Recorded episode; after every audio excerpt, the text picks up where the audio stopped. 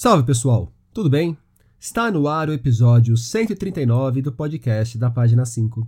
Aqui Rodrigo Casarim. Página 5 é também a coluna de livros que edito no portal UOL. Estou no Instagram como página.5, no Twitter como arroba Casarim e no Telegram, só procurar pelo grupo Página 5. Pelo modo como torna compreensível uma realidade fugidia por meio de parábolas portadoras de imaginação, compaixão e ironia.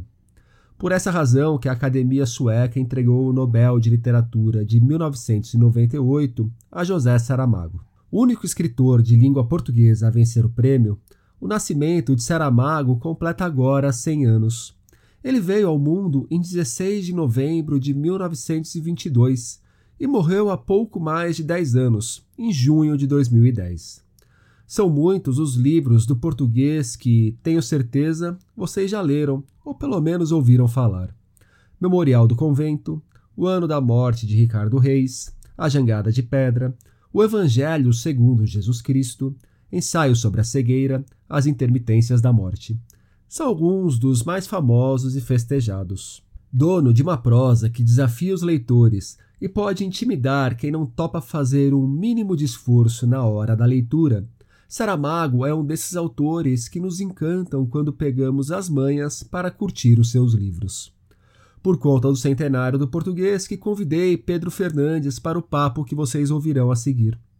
O Pedro é professor da Universidade Federal do Rio Grande do Norte, doutor em estudos da linguagem e pesquisador colaborador na Cátedra Internacional José Saramago, sediada na Universidade de Vigo autor de retratos para a construção do feminino na prosa de José Saramago e de peças para um ensaio, outro trabalho sobre a obra do português, Pedro também dirige a revista de estudos saramaguianos e coordena a coleção Estudos Saramaguianos, publicada pela editora Moinhos. Sim, as belezas e os caminhos para mergulhar na prosa de José Saramago estão na nossa conversa.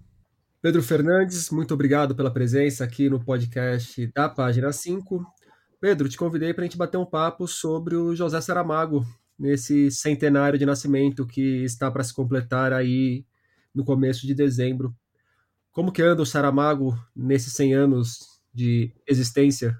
Olá, Rodrigo. É, primeiro eu quero agradecer pelo convite e também estendo a alegria de poder falar sobre Saramago junto com seus ouvintes, um podcast que, que ao me parece, bastante requisitado. Né? Eu não sou uma pessoa de ficar ouvindo podcast, mas, é, mas acompanho o seu trabalho no Página 5 já há um, há um, tempo, né? pelo fato também de viver um tanto na, na midiosfera, e então, desde já é uma satisfação estar aqui com você. E, enfim, eu, me, me parece uma coisa, essa questão é uma questão interessante, né? Porque me parece que o Saramago, de, depois de, uh, de algum tempo, é, passa por um processo de redescoberta, né? Não que o Saramago tenha saído de moda, não, não, vejo que o Saramago tenha sido um escritor que tenha tido altos e baixos na recepção, né? Desde que ele foi reconhecido ali com a publicação do Memorial do Convento Sobretudo, que é o romance que coloca ele numa dimensão internacional, né?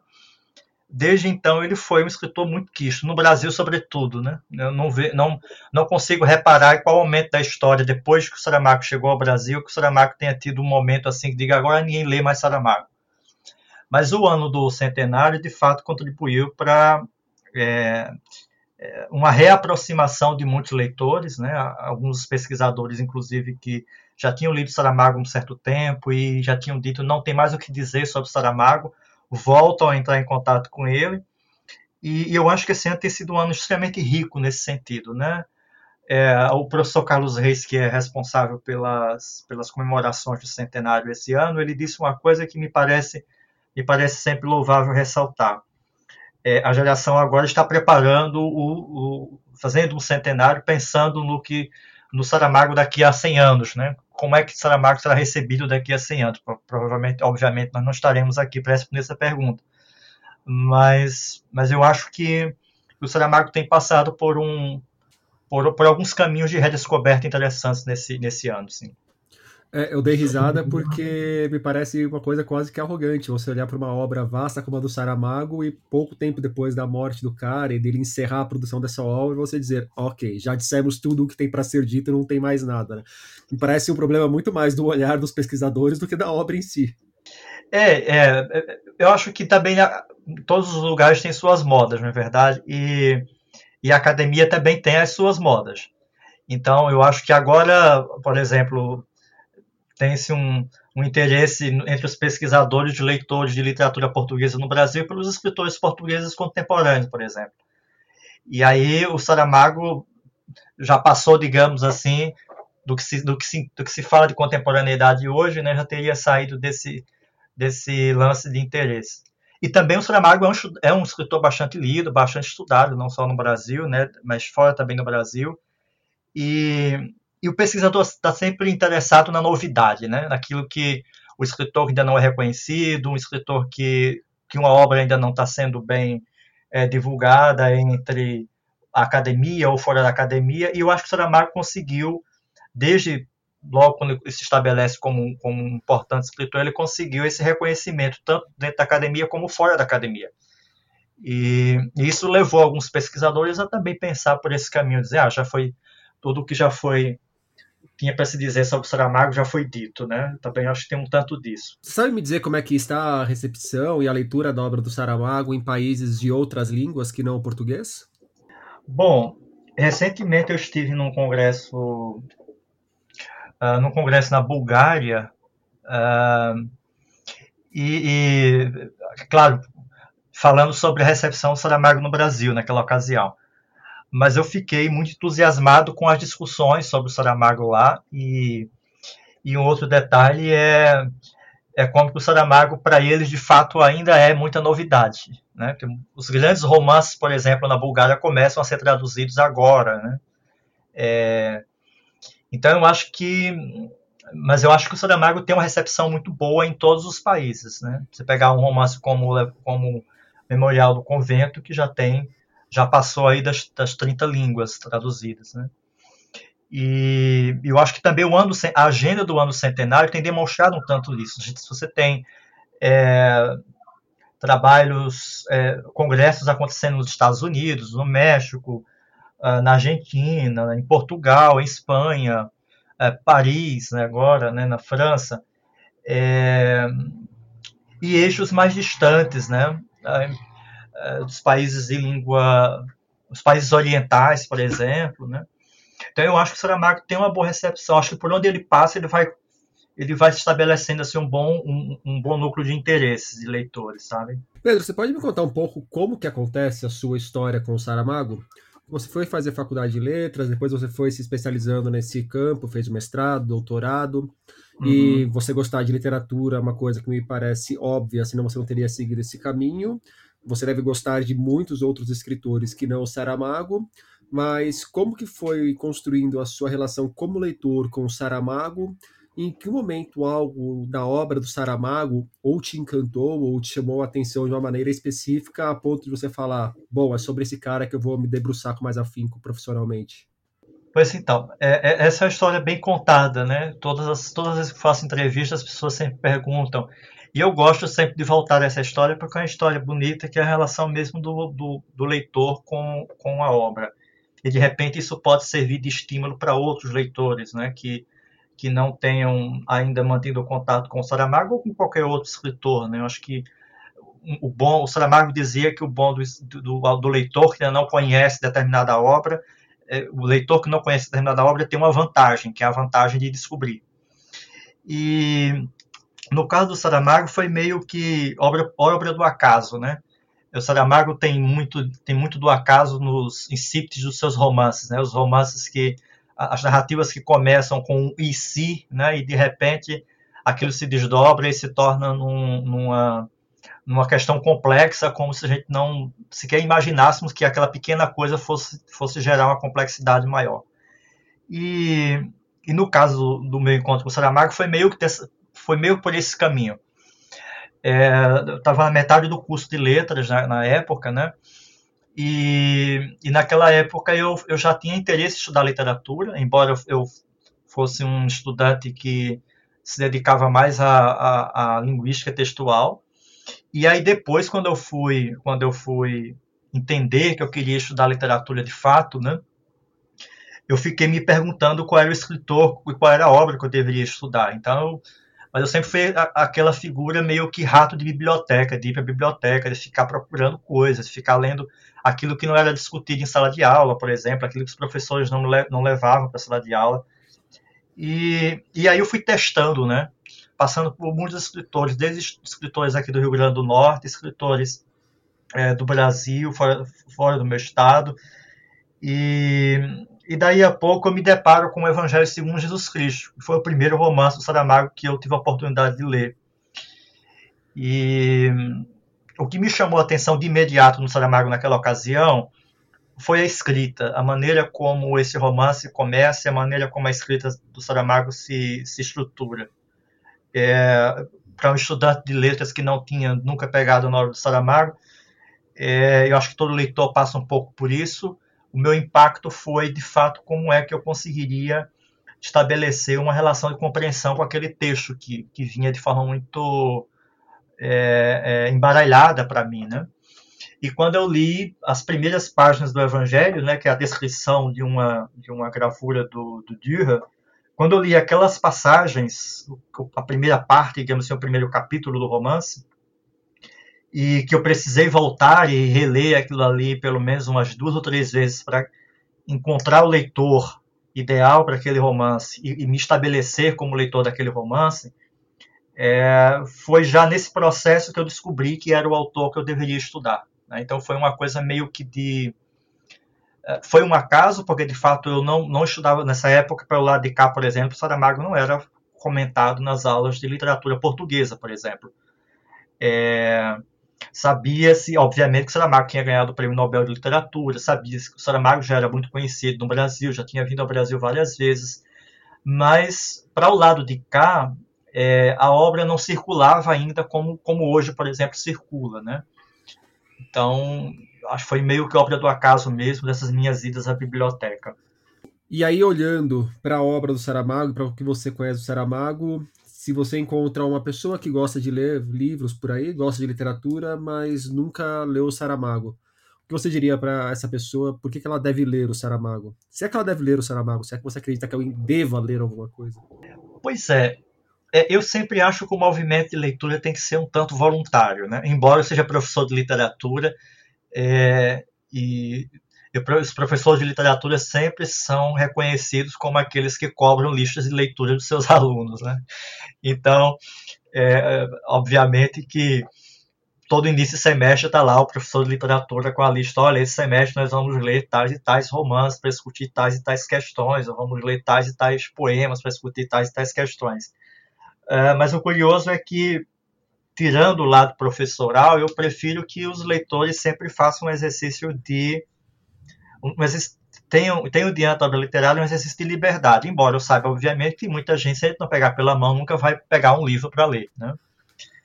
É, mas vamos partir do pressuposto que eu, sendo professor, e fosse tentar convencer alguém que nunca leu Saramago para ler, né? Professor é... ou o livreiro que quer vender o Saramago. É, pois então. Aquele, aquela pessoa que chega na livraria dizendo: Olha, eu quero dar um presente e o livro tem a capa X, mas eu não sei mais, mais ou menos quem é o autor. Eu, tá, eu inventar. A capa deve ser essa, com alguma caligrafia. E tá, eu diria: Olha, tem, acho, que, eu acho que o Saramago tem uma questão importantíssima, porque o Saramago, além de ser um, escritor, um excelente escritor, né, quer dizer, um autor que tem obras interessantíssimas, com com narrativas que conseguem prender o leitor ali muito facilmente, eu diria.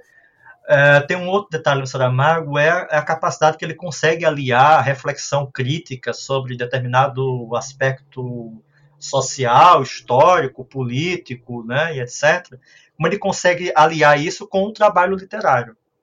Então, assim, é, eu sei que no Brasil tem muito o costume de que ah, é preciso ler uma determinada obra literária, mas essa obra literária precisa me oferecer alguma coisa, dar um, um, algum retorno, porque se não der retorno, ler é perda de tempo, não é? Então, assim, para quem pensa dessa forma, uh, eu acho que o Saramago tem o retorno positivo que o Saramago sempre nos dá é o sentido de perceber a realidade com outros olhos, né? E eu acho que numa época em que os olhos estão tanto cerrados para determinadas coisas, ter um escritor que faça esse papel, né, que é o papel de despertar você para reparar nas coisas por um outro ângulo, né, pensar nas coisas por um outro ângulo, é, eu acho que isso é de uma grande utilidade, né, uma grande utilidade. Então eu convenceria por esse caminho, né? Não sei se eu conseguiria levar é, é, é, o leitor a, a, a, querer ler o Saramago, porque também há aqueles que estão alienados e preferem alienação. Mas aí, beleza, você conseguiu convencer de início o leitor a dar uma chance para o Saramago, mas esse leitor vai te falar: Poxa, Pedro, mas eu sempre ouço falar que o Saramago tem um estilo muito difícil, que a maneira como ele constrói as frases não são fáceis, a pontuação dele não é uma pontuação convencional para esse leitor que vem com esse preconceito já em relação ao Saramago, ou esse conceito formado, porque o Saramago é um escritor de estilo muito distinto mesmo, é, tem macetes, tem caminhos para esse leitor conseguir entender a construção da literatura do Saramago de uma maneira mais amistosa? Pois então, é, é interessante isso, né? Porque eu assim, acho que há um antes e todo leitor tem um antes e um depois quando passa pelo Saramago. Aliás, é... eu vou até falar do, do, meu antes e depois, que assim, depois que você pega o ritmo do Saramago, vira uma coisa mais tão fácil de ler e tão é, gostosa então, de ler, caminha tão é, bem. Exatamente. Assim, passou, sei lá, 10% do livro, se você se manteve, você provavelmente pegou qual é o esquema e a coisa flui com é uma maravilha. Isso, isso, exatamente. É porque é aquilo, né, Rodrigo? Todo, toda obra literária pressupõe um leitor. Você não lê Guimarães Rosa da mesma forma que você lê Saramago, da mesma forma que você vai ler é, Miyakoto, que você vai ler, enfim. Todo escritor pressupõe um, um tipo de leitor. E no caso do Saramago, é preciso sempre dar uma chance. Né? No meu caso, eu, eu voltei várias vezes o início do Evangelho segundo Jesus Cristo para entender mais ou menos como é que funcionava aquilo ali. E depois que você pega esse ritmo, você acha até estranho quando você volta para outros escritores que fazem aquela narrativa organizadinha, com travessões, ou destacando as falas com aspas, enfim. Porque, no final de contas, a distinção que tem Saramago em relação a outros autores é especificamente isso, porque, quer dizer, é, é um sujeito que consegue encontrar uma alternativa dentro da escrita de manifestação da oralidade é, que pressupõe uma ressignificação de, algumas, de alguns sinais de pontuação que nós utilizamos no texto, no texto escrito, né? Então, eu acho que esse contato é um contato fundamental. Assim, o leitor precisa é, vencer isso, mas eu acho que isso é uma coisa fácil de se vencer. O Saramago dizia que é, uma forma de ler e, e, e, pegar mais ou menos o ritmo do seu texto era ler em voz alta, né? Pegar o texto dele e ler em voz alta. Eu, eu confesso que já fiz esse exercício, né? Constantemente, mas é um exercício que não, a mim não, não me serviu. Eu, eu, eu já acho o Saramago que é um escritor mais da internalização, de se ler em voz baixa, né? E porque ali você vai conseguindo perceber, mesmo pela, pela, pela leitura silenciosa, você vai conseguindo perceber é, as várias vozes que se cruzam, muitas vezes numa única voz, né? as várias perspectivas é, que se cruzam, numa, às vezes, numa única frase. Eu acho que você consegue captar melhor isso na leitura silenciosa. Agora, ele dizia que, que para entender melhor o funcionamento do o ritmo né, da escrita e a respiração do texto, como ele falava, é, seria interessante que o leitor fizesse o exercício de lê-lo em voz alta. Né? Então, a gente pode tentar, né, com outros leitores, essa possibilidade. Para mim, não, não, de fato, não, não é algo que tenha me alterado e eu prefiro o Saramago em leitura silenciosa. Não consigo eh, leitura em voz alta. É, e ainda nesse sentido, é, você pode até ficar à vontade para discordar de mim, mas uma sugestão que eu deixo também é que geralmente o que falam do estilo do Saramago amedronta mais do que o estilo do Saramago em si. Sim, sim. São alguns estereótipos né, que vão se construindo em torno de determinados, determinadas escritas. Né? E um outro detalhe, a gente também tem que parar com, com essa coisa de que ah, eu só vou ler texto com texto de fácil acesso, ou texto de. Ou texto... Porque assim, é, você tem que partir do pressuposto que a leitura precisa levar o leitor a sair do convencional, né? É, eu, particularmente, quando procuro, claro que aqui pode ser o professor que está falando, né? Eu, quando procuro um texto, eu procuro aquele texto que me desloque da minha zona de conforto. E esse deslocamento pode ser desde um tema que me incomoda muito até a maneira como o sujeito escreve, né? a maneira como o cara escreve. É, mas eu acho que a leitura tem. Acho que, acho que o leitor, quando vai para, o, para um, qualquer obra literária, ele tem que ir disposto né, para o texto é, e apostar naquele texto que ele vai dar um retorno. E se o retorno for é a decepção, se o retorno for é, um incômodo, se o retorno for o abandono do livro, que seja, enfim, isso faz parte do processo de leitura, né? A gente tem que parar também com a ideia de que nós só devemos ler aquilo que nos agrada os sentidos, ou que ler é só um passatempo fácil, né? É, e, e, fazer outras travessias, né? Estabelecer outras travessias com o texto, né? O Saramago, em determinado momento, ele até escreveu um ensaio sobre isso. Ele disse que passou a ver a obra dele como dividida em duas fases. Uma primeira fase que seria como que a descrição de uma estátua, que vai de manual, manual de pintura e caligrafia até o Evangelho segundo Jesus Cristo. E uma segunda fase em que ele passa a analisar de fato a pedra. E na segunda fase a gente tem obras aí como um ensaio sobre a cegueira. Você pode falar um pouco para a gente, Pedro, no que consiste essas duas fases dele? Sim, e se você sim. quiser discordar dele sobre essas fases também, você pode uh -huh. ficar à vontade, porque a gente não está aqui para ficar concordando com tudo que o Saramago falou sobre si, não. Pois então, é, essa questão, esse texto, A Estátua Pedra, que é um texto belíssimo, mas é um texto que já me causa um certo incômodo, né? Porque depois que ele foi redescoberto, que isso é uma conferência que ele deu em Turim, e, e essa conferência foi publicada na época, numa edição é, bastante restrita, é, e depois é, essa conferência ganhou é, notabilidade, chegou até a ser publicado no Brasil, né? tem uma edição publicada no Brasil, tem uma edição publicada pela Fundação Saramago em Portugal. Então é um texto que os leitores e os pesquisadores vão com muita frequência e praticamente esse ano que eu já tenho ido a tantos congressos, dificilmente alguém não vai falar desse texto. Quer dizer, é um texto que se tornou quase que uma espécie de cartilha como se lê Saramago eu tenho minhas minhas minhas reservas a esse texto. É, eu prefiro, inclusive, ler o discurso do Prêmio do Prêmio Nobel discurso de Estocolmo, para entender a obra do Saramago, se você quiser fazer uma leitura da obra do Saramago pelo ponto de vista dele, do que a estátua e a pedra.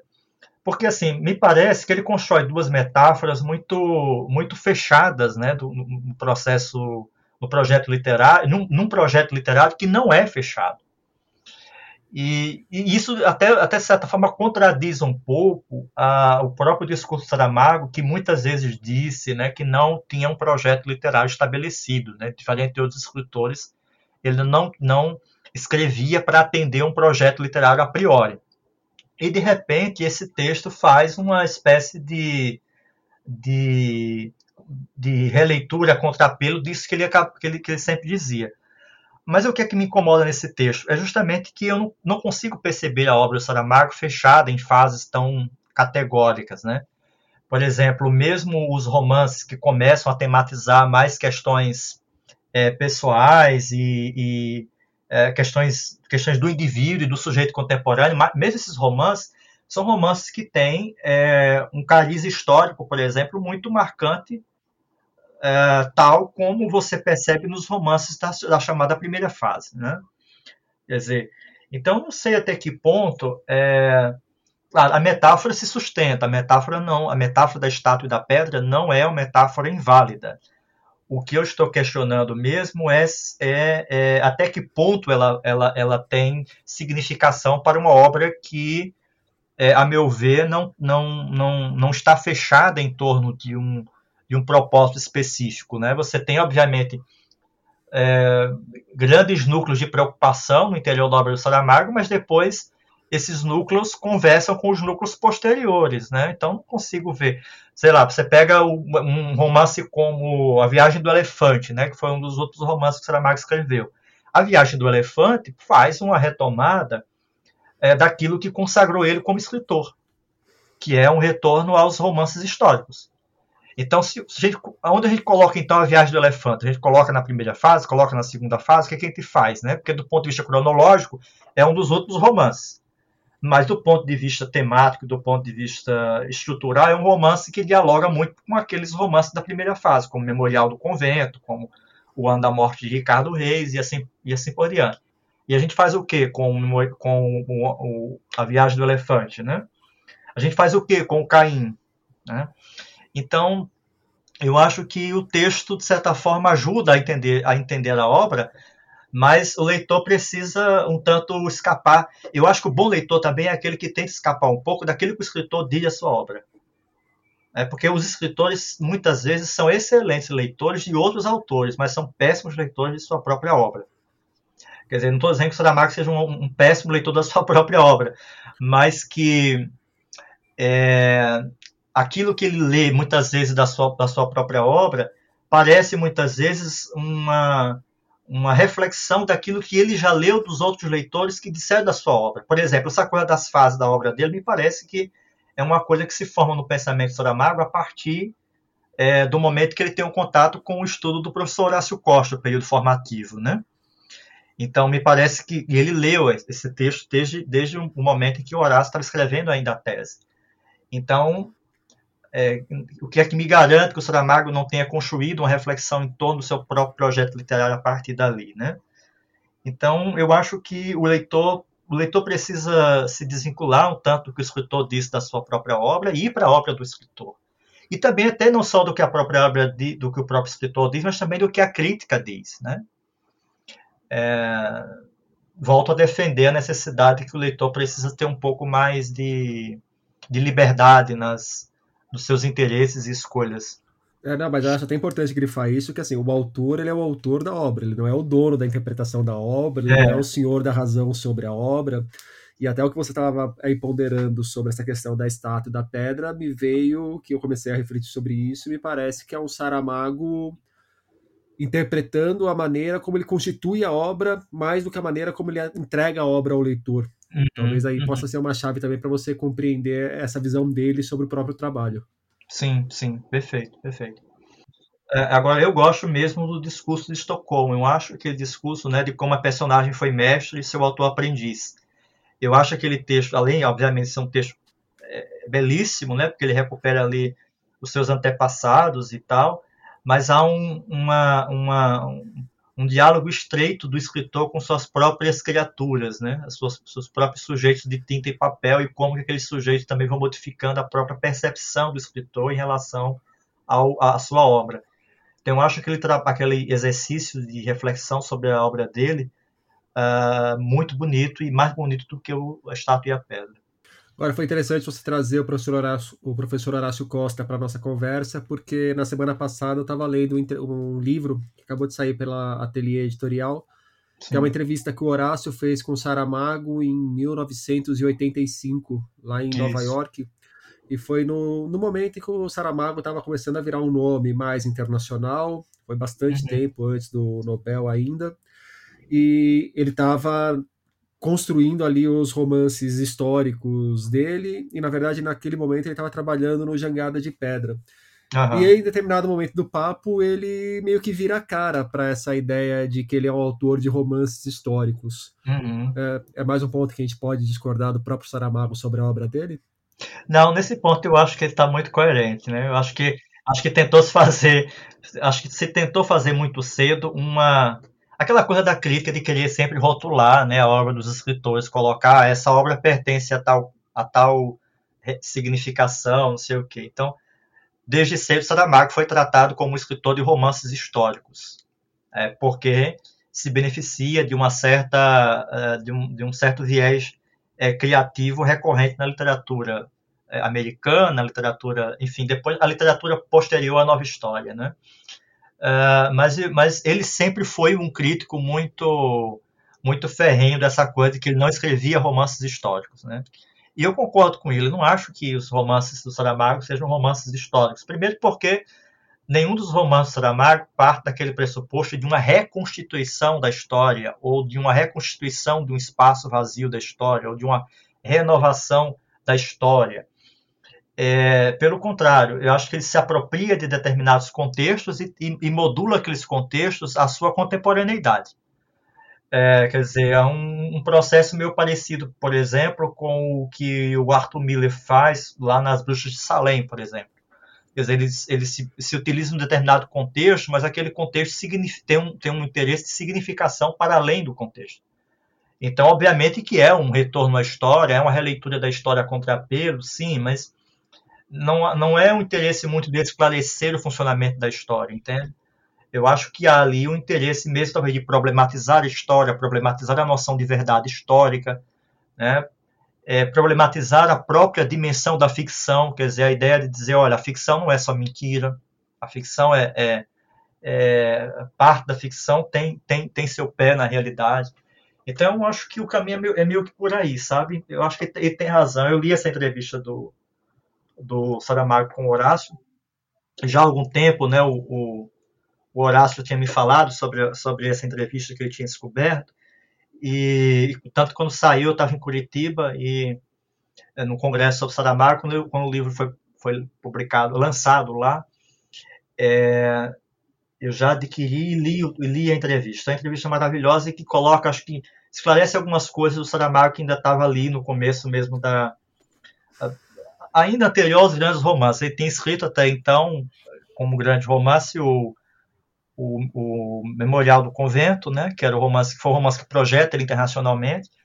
Tinha escrito O Ano da Morte de Ricardo Reis, e de fato estava na concepção da escrita da, da Jangada de Pedra. Então é um, romance, é um Saramago ainda muito, vamos dizer assim, no início de carreira, se a gente considerar que, de certa forma, a literatura de Saramago tem o seu o seu marco mesmo assim significativo a partir de levantado do chão. É, embora ele não tenha começado, obviamente, a escrever com levantado do chão, né? Sempre que eu leio, sempre que eu leio o Saramago, não, sempre que eu leio seria muita coisa, mas em alguns livros que eu já li do Saramago, que eu gosto, é, me chama a atenção como ele parte de um acontecimento fantástico para depois desdobrar a história. Uhum. O Jangada de Pedra, por exemplo, é a Península Ibérica que se descola da, da Europa uhum. e vai se mar afora e o grupo até faz lá, o, se junta para ir até onde abriu o precipício para ver a racha. Uhum. É, não saiu sobre a cegueira repentinamente e as pessoas começam a ficar cegas e daí se desenrola a história. É, você pode falar um pouco sobre essa presença do fantástico dentro da obra do Saramago? E uhum. eu tenho um interesse gigante pela literatura latino-americana. Há estudos que de alguma forma aproximam a obra do Saramago de elementos do realismo mágico? Sim, sim. Há estudos, vários estudos, né? Se a gente for, for visitar o Google e colocar é, fantástico, Saramago, literatura latino-americana, inclusive há já estudos é, numa perspectiva comparativa, né? É, é entre Saramago e outros escritores latino-americanos, e eu acho que, que, que, essa coisa do fantástico na literatura de Saramago vem, vem dos latino-americanos, né? Sei lá, a proximidade, claro, nunca, nunca parei para pensar e pesquisar a fundo sobre isso, mas é, o, o, que vai me apontar para dizer isso são as relações mesmo biográficas né, que Saramago mantém com alguns escritores é, latino-americanos, como o próprio Gabriel Garcia Marques, né? É, então eu acho que não só o Gabriel, o Gabriel Garcia Marques, mas, por exemplo, a, a epígrafe de abertura da, da Jangada de Pedra é uma, é uma, é uma, uma epígrafe do Carpentier, né? Então, eu acho que o Saramago se aproxima muito dos latino-americanos, da, da, literatura latino-americana, e é daí que vem essa, essa, essa influência do fantástico na literatura dele. E agora, é uma coisa, uma coisa curiosa, né? É, o Saramago está sempre é, pressupondo é, uma reflexão que eu diria ensaística em torno de determinado tema. Então, muitas vezes o acontecimento insólito ali, né, é, é, ele funciona como uma alternativa para que o escritor se debruce a pensar aquela questão que ele quer pensar, né? Quer dizer, ele já parte da premissa, por exemplo, no ensaio sobre a cegueira, que estamos cegos. Essa é uma premissa que é, quer dizer, uma, é, uma, vamos pensar no ensaísta que vai redigir um ensaio e, sobre a sociedade contemporânea e a premissa que ele tem é essa: estamos cegos. Mas para que ele chegue a essa resposta, chegue a, esse, a, a, compreender como é que se, se constitui, ele precisa, obviamente, desenvolver um raciocínio. E aí, obviamente, como sendo um ficcionista, esse raciocínio passa pela ideia de imaginar uma circunstância em que esse raciocínio vai ser colocado à prova, né? Então, acho que é um, esse exercício do Saramago é um exercício, é um exercício constante, tanto no ensaio sobre a cegueira, no ensaio sobre a lucidez também, né, a questão do voto em branco. Então, ele, como ensaísta, ele está sempre se desafiando ao interesse de, de responder a, responder por uma determinada constatação que já está dada logo anteriormente, antes do, do romance começar. Né? Então, e aí ele vai desenvolver ali toda a reflexão em torno dos desdobramentos que, que antecedem a questão, ou dos desdobramentos que sucedem a questão, a ponto de colocar o leitor é, ciente de como que aquele conceito que já está predado, ele faz sentido e ele, e ele tem sua sustentação, né? É meio que por aí. O, olhando para a obra do Saramago e para a maneira que o público mais amplo lida com essa obra, eu tenho uma sensação muito forte de que dois livros dele se destacam, que é o Evangelho segundo Jesus Cristo e o Ensaio sobre a Cegueira. E eu uhum. acho que se destacam muito por questões extraliterárias, né? No Evangelho ali, quando ele lançou, teve uma série de polêmicas e episódios de violência e estupidez em Portugal, que levaram uhum. até ele a optar pelo desterro e para viver nas Ilhas Canárias. E o ensaio sobre a cegueira me parece o trabalho que se transformou no mais pop dele, até por conta do filme, do, da maneira que foi para Hollywood e tudo mais. Quão representativo da obra do Saramago são esses dois trabalhos e é uma boa porta de entrada começar a conhecer o Saramago por esses mais famosos? Pois é, é eu, eu, já, eu já perdi as contas de quantas vezes qual é o melhor romance que a gente deveria entrar o Saramago. E aí sempre eu mudo. É... Eu não vou te fazer essa pergunta, eu vou te perguntar qual vai ser o melhor caminho para a gente descobrir o autor, mas não é, vou perguntar de é. melhor, nem qual o seu preferido, nem qual é o melhor romance. Uhum. Pois é, agora a grande questão, assim, não sei se eu não sei se esses dois romances, né, seriam portas boas portas para um leitor que está começando a Saramago. Talvez o ensaio sobre a cegueira, sim, seja é, considerando o contexto que nós estamos atravessando, o contexto que acabamos de atravessar, isso é uma coisa muito boa, né? Que eu acho que é isso mesmo.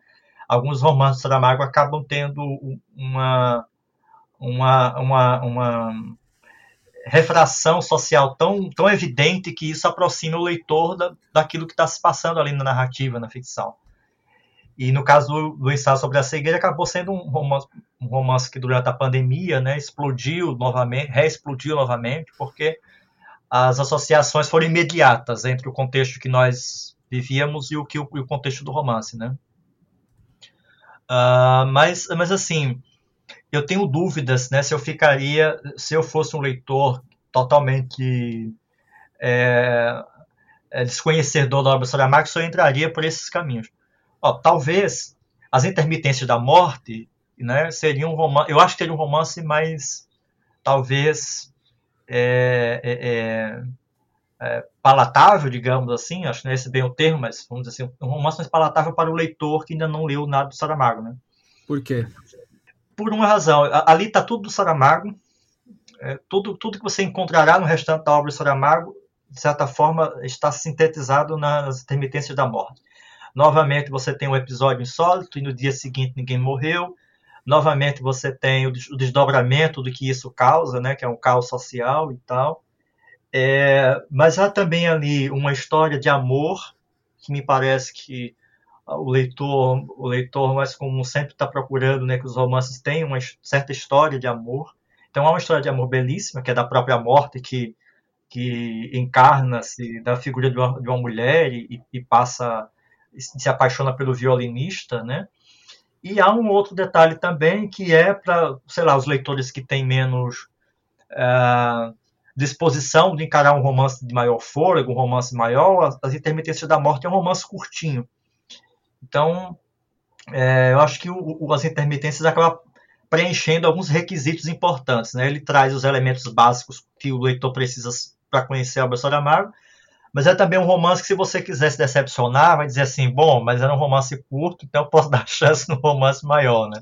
Eu acho que é isso. E depois de intermitências, quais são outros dois bons caminhos a seguir?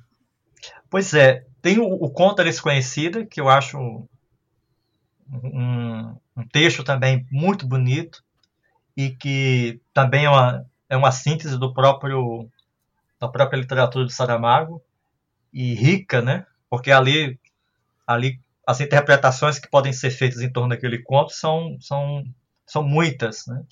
É, inclusive para quem tiver um interesse por uma uma colaboração da ficção na sua vida pessoal também está lá nesse conto, né? A, a, lógica de que nós todos somos uma ilha, precisamos é, sair de nós para descobrirmos enquanto ilha, enfim. Acho que isso é uma metáfora, uma metáfora do eu extremamente bonita. E aparentemente simples, mas a maneira como ele consegue transformar esse simples numa coisa é, complexa é, faz desse conto um, um, uma das belezas da literatura do Saramago, né? Então eu acho que dois, são dois caminhos interessantes, essa intermitência da morte e, e o conto ali é desconhecida. E para a gente fechar o papo, gostaria que você me indicasse um livro, Pedro. E aí pode ser um livro do Saramago, um livro seu, um livro que não tem uhum. nada a ver com o papo, um livro que nunca uhum. saiu no Brasil, o livro que você quiser indicar. Pois é, eu acho, eu vou fazer é, uma, uma cobrança pública, né? A cobrança pública das editoras brasileiras que publica a poesia do Saramago no Brasil, que nós não temos acesso ainda a não ser por edições estrangeiras. A gente tem, por exemplo, a minha edição mesmo, tem algumas edições, as edições individuais é, portuguesas, mas a primeira edição que eu tive da poesia do Saramago eu tive que importar da Argentina, porque não tinha no Brasil. E eu acho que já passou da hora das editoras publicarem a poesia do Saramago. Se o Saramago é um péssimo poeta, alguns vão dizer que sim. É, mas eu acho que, mas eu gosto do Saramago poeta. Tem algumas coisas ali que são interessantíssimas e principalmente para aqueles leitores mais curiosos que é, que tentam entender também que um escritor não nasce por acaso. É, que um escritor ser um escritor parte do pressuposto de um exercício contínuo com a palavra, né, seja pela escrita, pela leitura. E, e eu acho que os, os, poemas são de uma fase da literatura do Saramago é, ainda pouco conhecida do, da, do maior, da maior parte do público leitor, e, e, e, e acho que está ali um pequenas joias do Saramago que a gente precisa descobrir. E por que eu estou dizendo isso? Porque é o Saramago experimentando-se, até o Saramago chegar a essa a esse modelo é, já estabelecido que ele vai sempre ressignificando né, a cada obra a partir de levantado do chão, até que ele chegue a esse processo, é preciso considerar que tem aí antes 30 anos de trabalho. Então, tem o Saramago cronista, que nós também só temos acesso com a publicação da Bagagem do Viajante, uh, mas tem o Saramago, o Saramago de outros livros de crônicas que também não são publicados no Brasil ainda. E o que, me pare... o que eu chamo a atenção para isso é porque nós estamos no ano centenário, era o ano que eu esperava que esses livros pudessem chegar no Brasil. E não chegaram, né? Até agora.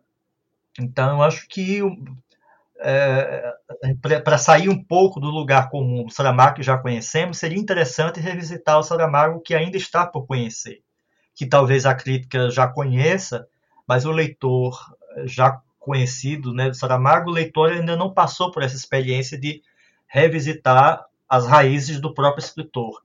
E vai encontrar ali coisas interessantíssimas, né? quer dizer, um escritor que flerta com as vanguardas, um escritor que está é, ainda num processo de descoberta da sua própria voz, mas um escritor que já está é, muito ciente dos temas que precisará desenvolver na sua literatura, preocupação com a história, com, com o indivíduo, com, com as verdades, com as ideologias, tudo isso já está no Saramago é, poeta, por exemplo, no Saramago cronista, no Saramago é, do início de, de carreira, né?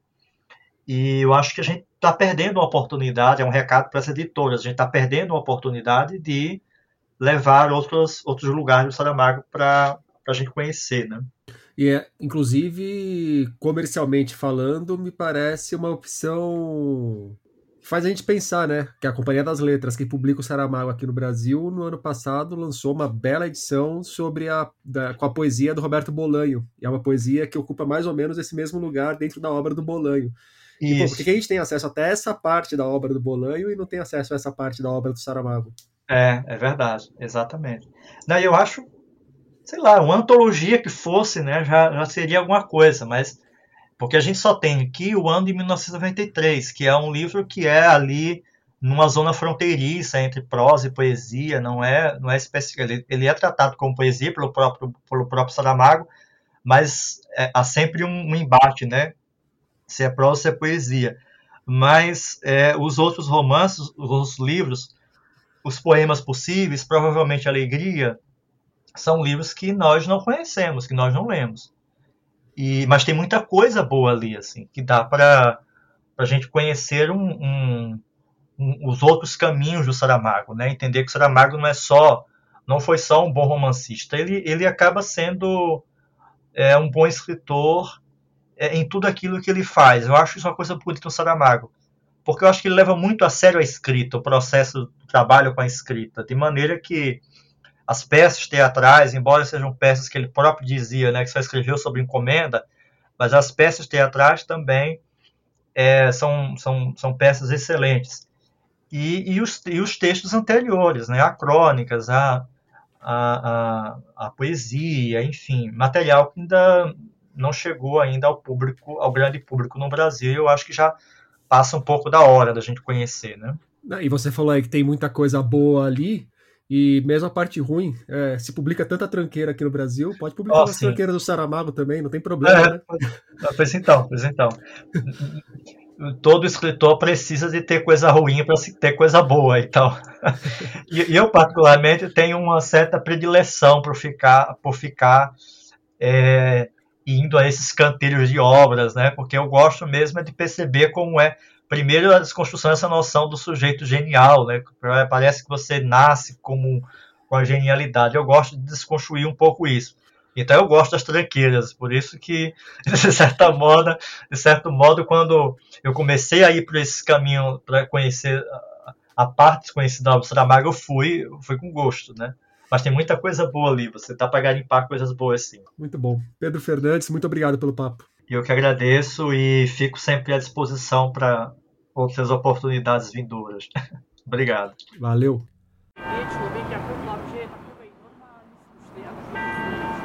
Por hoje é isso aí, pessoal. Indique o podcast para os amigos e inimigos. Um abraço, um beijo, um aperto de mão e até a semana que vem.